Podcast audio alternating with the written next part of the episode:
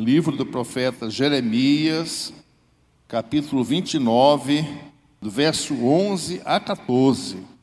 Glória a Deus. Vamos pregar nesta noite uma mensagem que tem sobre o título A Esperança do Crente, a Esperança do Cristão. Louvado seja Deus. Porque eu bem sei os pensamentos que penso de vós, diz o Senhor, pensamentos de paz e não de mal, para vos dar o fim que esperais. Outras traduções falam a respeito do fim da vossa esperança. Então me invocareis e ireis e orareis a mim, e eu vos ouvirei. E buscar-me eis e me achareis, quando me buscardes de todo o vosso coração. E serei achado de vós, diz o Senhor, e farei voltar os vossos cativos, e congregar-vos-ei de todas as nações e de todos os lugares para onde vos lancei, diz o Senhor. E tornarei a trazer-vos ao lugar de onde vos transportei. Aleluia. Pai Celeste, em nome de Jesus, suplicamos a tua graça nesta hora, que tu derrame, Senhor, o teu Espírito Santo, e tome os meus lábios, toma a minha mente, todo o meu ser, que seja a direção do teu Espírito e não a carne, que seja a tua vontade e não a minha vontade, Senhor, é que tu fales a tua igreja, é que eu te peço assim no nome poderoso de Jesus Cristo de Nazaré. Amém? Amados, nós lemos um trecho, uma passagem no livro do profeta Jeremias. Vamos entender as circunstâncias em que esse texto aqui foi escrito. E é, é sem dúvida, uma mensagem de esperança. E vamos entender em que circunstância o profeta está anunciando esta esperança de Deus derramar sobre o coração do seu povo uma nova bênção, de planos de paz, e o que estava acontecendo ali quando o profeta anunciou aqui esta mensagem. Veja bem, quais eram as circunstâncias do mundo na época? O império da Síria estava de decadência e a Babilônia ascendendo o domínio babilônico. O Egito estava pronto ali para afirmar sua autoridade. E assim era, era o mundo é, antigo de então, onde Jeremias nasceu. Nasceu numa aldeia a nordeste da cidade de Jerusalém, por nome Anatote. E foi chamado a exercer esse ministério no ano 626 antes de Cristo. O seu pai era sacerdote, exercia já um ministério, e ele foi chamado com uma peculiaridade, uma circunstância em que ele não lhe foi permitido casar, ter uma constituir uma família. Então vejam, aí já aparentemente há uma dificuldade do profeta é, da solidão, a sós, sem uma família, sem uma mulher para lhe dar o apoio necessário. Não é? E este profeta dizia exatamente aquilo que Deus mandava. Ele anunciava as mensagens do Senhor, quer gostassem ou não gostassem. E realmente o povo não gostava das mensagens de Jeremias, porque ele trazia mensagens de advertências quando vinha o povo no pecado, o povo se distanciando de Deus, o povo idolatrando, tinha que então trazer uma mensagem de advertência, de conserto, de que o povo é, deixasse aquele mau caminho, e que se assim não fizesse, viria um juízo. E ora aqui a realidade do reino é, de Judá era uma realidade de um reino enfraquecido. porque as tribos do norte praticamente tinham sido dizimadas pelos assírios. Restaram Judá, né? Manassés, restaram duas tribos, e com, com muito menos gente. Então, em termos eh, de exército, não fazia resistência nenhuma a qualquer invasão ali dos babilônicos. E ele dizia que o povo teria que se consertar, senão Deus enviaria um juízo. Em verdade, o juízo veio. E alguns profetas diziam, quando o juízo chegou, que iria demorar pouco tempo e logo o povo estaria de volta é, para Jerusalém. Jeremias, orientado por Deus, disse: Não, este exílio vai durar 70 anos. Deus, nesse período, Deus vai tratar com vocês. Deus vai restaurar a vida de vocês. Depois Ele vai trazer vocês de volta para a terra, para Jerusalém, para a vossa terra. E no meio dessas dificuldades, ele, o povo não gostava dele, os reis não recebiam bem as mensagens de Jeremias. Jeremias chegou a ser preso, lançado num poço, só não morreu pela misericórdia do Senhor, através de um dos servos do palácio que foi lá e retirou Jeremias do fundo daquele poço. E não se podia matar o profeta, se temia, havia um, respeito com o profeta, e por isso ele não foi morto a sangue frio, mas foi colocado lá para morrer de fome. E Deus assim não permitiu. Veio, resgatou o seu profeta para que ele continuasse ali com o seu ministério. E não obstante tantas advertências, tantas profecias de, de conserto, e o povo dizia: lá vem o profeta do terror, o profeta das coisas ruins. E, e tinha essa inimizade com, com Jeremias. Jeremias muitas vezes falava de uma mensagem de esperança, como essa que nós é, lemos aqui nesta noite e que foi profetizada no momento mais difícil de Judá, quando os babilônicos chegaram, dominaram o povo, o rei Jeoaquim, o profeta Ezequiel, levaram cativos para a Babilônia. Nesta circunstância, de forma surpreendente, Jeremias tem uma grande esperança. Ele fala de uma de uma palavra de esperança no meio do caos, no meio das circunstâncias totalmente adversas. Isto exatamente é o que significa a esperança. A, esper a esperança é confiar no que não se vê, a, a esperança é, é acreditar no amanhã melhor quando as circunstâncias estão dizendo justamente o contrário. E por isso essa mensagem ela é tão importante do que Jeremias falou, ele falou tudo ali, era para ele dizer uma, uma mensagem dura, uma, uma mensagem de acordo com o que estavam vivendo, mas ele não, ele anunciou que Deus iria restaurar, iria voltar a, a congregar este povo ali.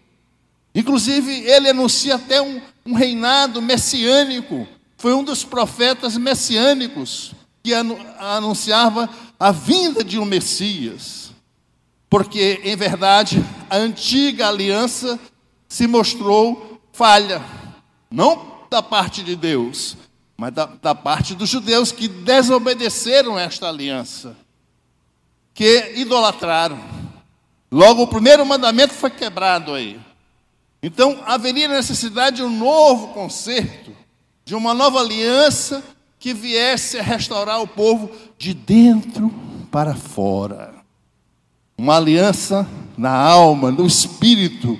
Oh, glória a Deus! E esta aliança depois ela veio ocorrer, uma aliança de sangue. Jesus disse quando no seu ministério terreno, reunido com seus apóstolos lá no cenáculo, ele disse: Este é o cálice da nova aliança, no meu sangue. Vejam que coisa importante. E já Jeremias, mais de 600 anos antes, estava anunciando que iria vir esse tempo que Deus falaria de modo especial com o povo de Israel, com o povo, com os judeus, e que restauraria completamente o seu coração. Louvado seja o Senhor. E assim, amado, aconteceu. Apesar de, de a gente constatar, a Bíblia demonstra isso, que os judeus ficaram 70 anos exilados. É muito tempo. Mas ainda assim, lá na Babilônia, tinha um profeta que anunciava uma mensagem para eles, que era Ezequiel que foi levado cativo, Ezequiel pregava, Ezequiel anunciava, para que o povo jamais perdesse a lembrança, a consciência desta aliança que tinha para com Deus. Quero trazer à memória aquilo que me pode dar esperança. Eu quero trazer coisas boas ao meu coração que me possam dar esperança. Assim nós agimos. O povo, na dificuldade, os líderes lembravam o que Deus tinha realizado no Êxodo, no deserto, naqueles 40 anos, como que Deus fora fiel, conduzindo o seu povo para a terra prometida. Então, aquela memória de coisas grandiosas, dos milagres, dos poderes, o que Deus tinha feito para com o seu povo, avivava ali a confiança e a sua fé. Porque a esperança e fé andam muito próximas. A esperança, ela se processa na mente, no pensamento, na expectativa mental de algo a suceder-se, de forma positiva, de forma construtiva. E a fé opera-se no espírito, a crença intimamente no relacionamento Deus e homem, homem e Deus, louvado seja o Senhor. E é verdade que a esperança também, ela está próxima de uma outra virtude cristã, além da fé, que é o amor. Quem tem esperança, tem fé. Quem tem esperança e fé, também tem amor. Aleluia, louvado seja o Senhor. E o oposto do amor é o ódio o oposto da fé é o medo, é a incredulidade, é a, o, o, ser vacilante, é? A desconfiança, tudo isso. A depressão. Quando a pessoa crê, não há espaço para depressão. É? Quando a pessoa tem esperança, não há espaço para ansiedade.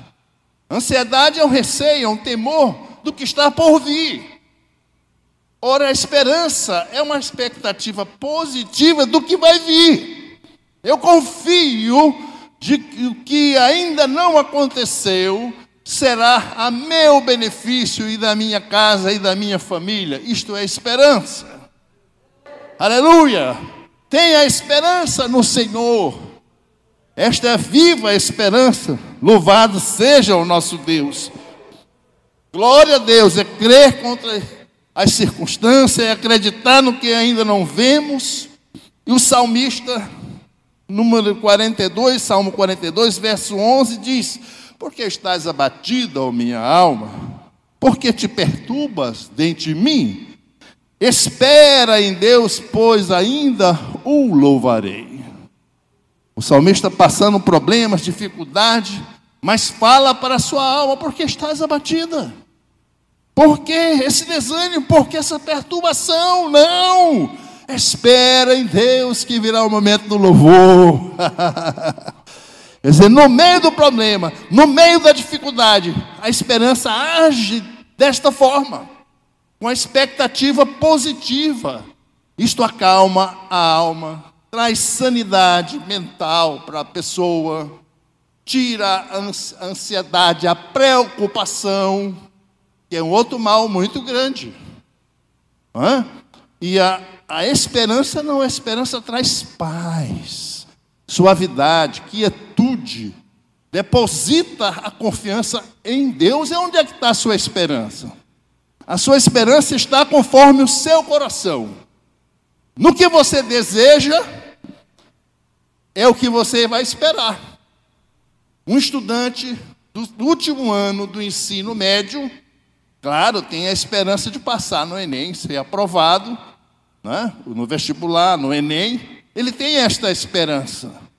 Um formando que está terminando seu curso superior de engenharia, de medicina, de direito, tem esperança de arranjar um emprego, de começar de entrar no mercado de trabalho, e é normal, é natural que tenha esses planos. Uma jovem, uma bela donzela deseja se casar, encontrar o seu marido, a sua bênção e vir se casar. Essa é a esperança normal. Então, nós temos muitos planos na vida. E conforme são esses planos, são as nossas esperanças. Mas, um detalhe: não devemos ter apenas esperanças nas coisas terrenas. Porque se assim for, nós seremos desgraçados, pobres, cegos e nus. Nós teremos que ter a viva esperança que a esperança é estar com Cristo para toda a eternidade. Amém? Essa é a esperança do crente. No Novo Testamento, muitos livros falam de esperança.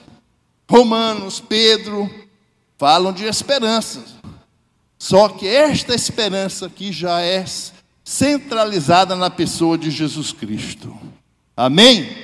E é a esperança da igreja. O que nós anunciamos no dia de Santa Ceia?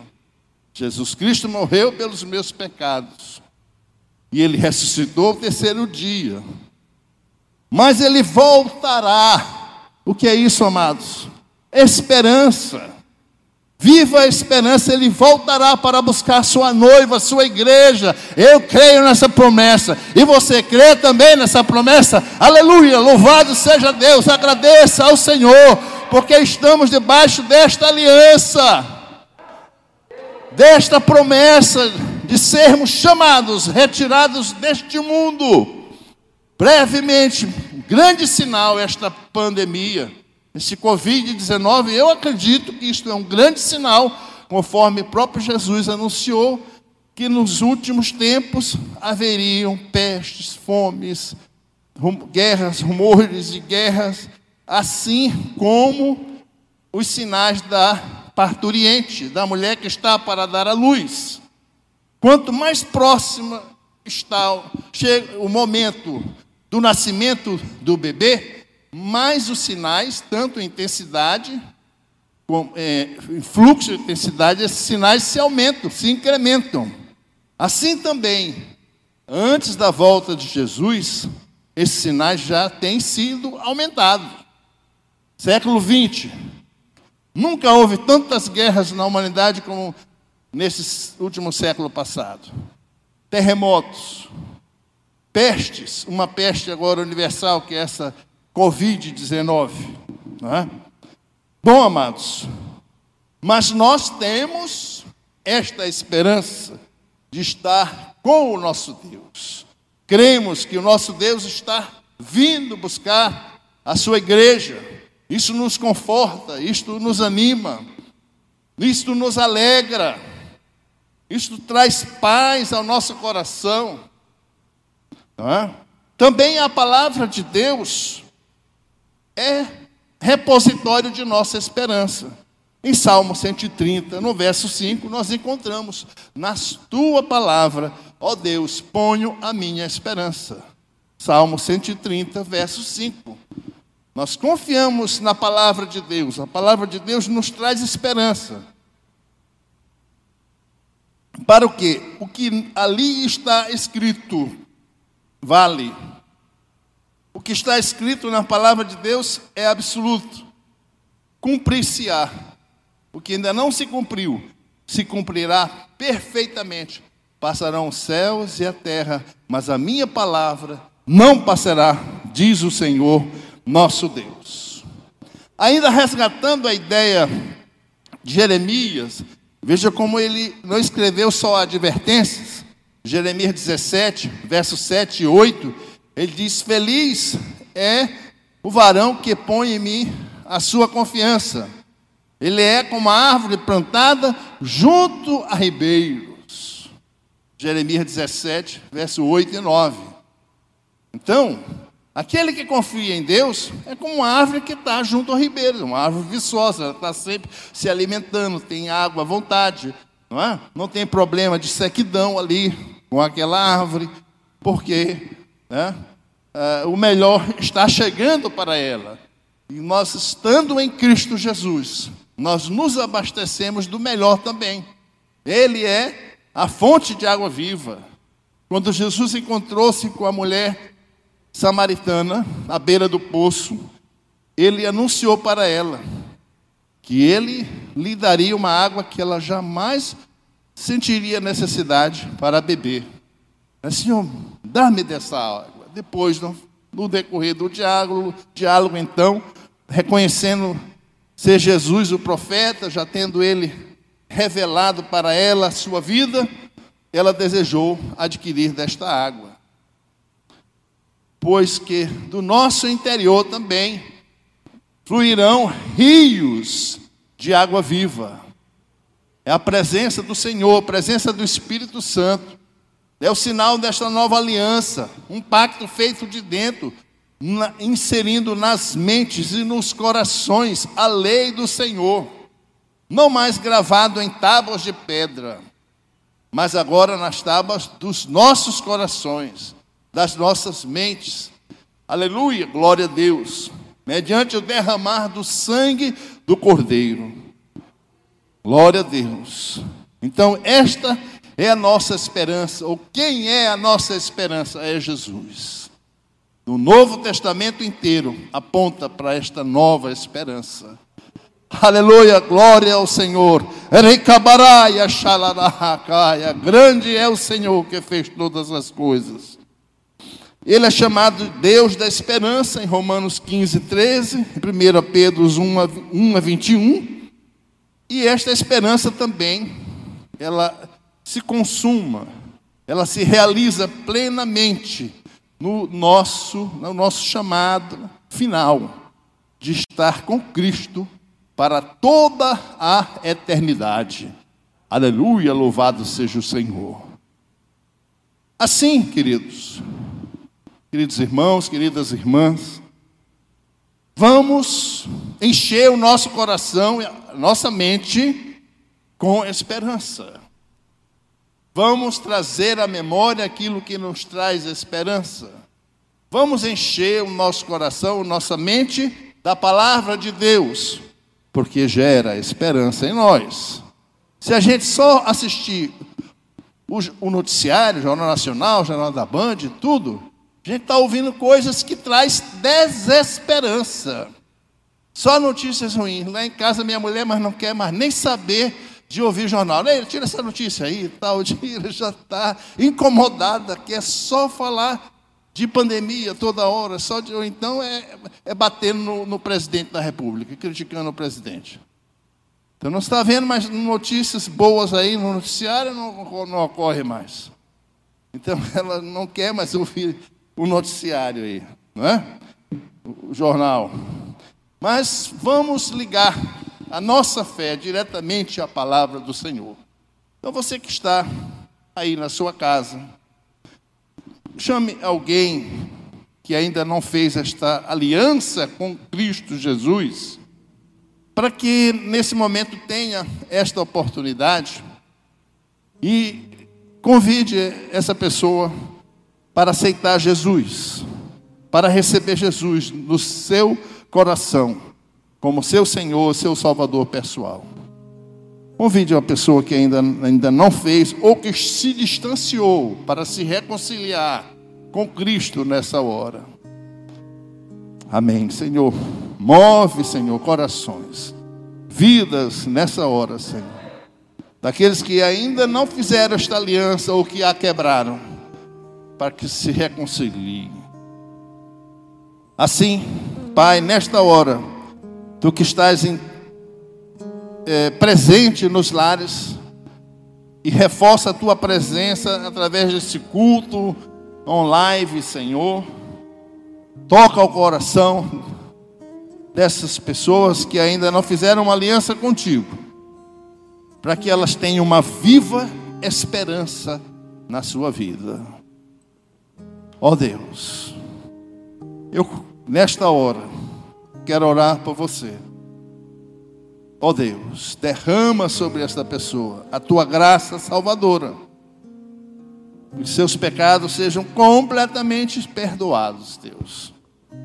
E assim jamais tu te esqueças deles, jamais tu te lembres deles, mas completamente serão esquecidos, Senhor, com derramar do teu sangue, Pai. E nesse momento, o arrependimento e a confissão de filhos, a confissão de que tu és o Salvador e o Senhor de suas vidas, Senhor. Seja recebida por ti nessa hora, Jesus. Escreve o nome dessas pessoas no livro da vida. Ou reconcilia quem está fazendo uma reconciliação nessa hora. Derrama, Pai, teu perdão. E seja assim em nome de Jesus. Em nome de Jesus. Amém.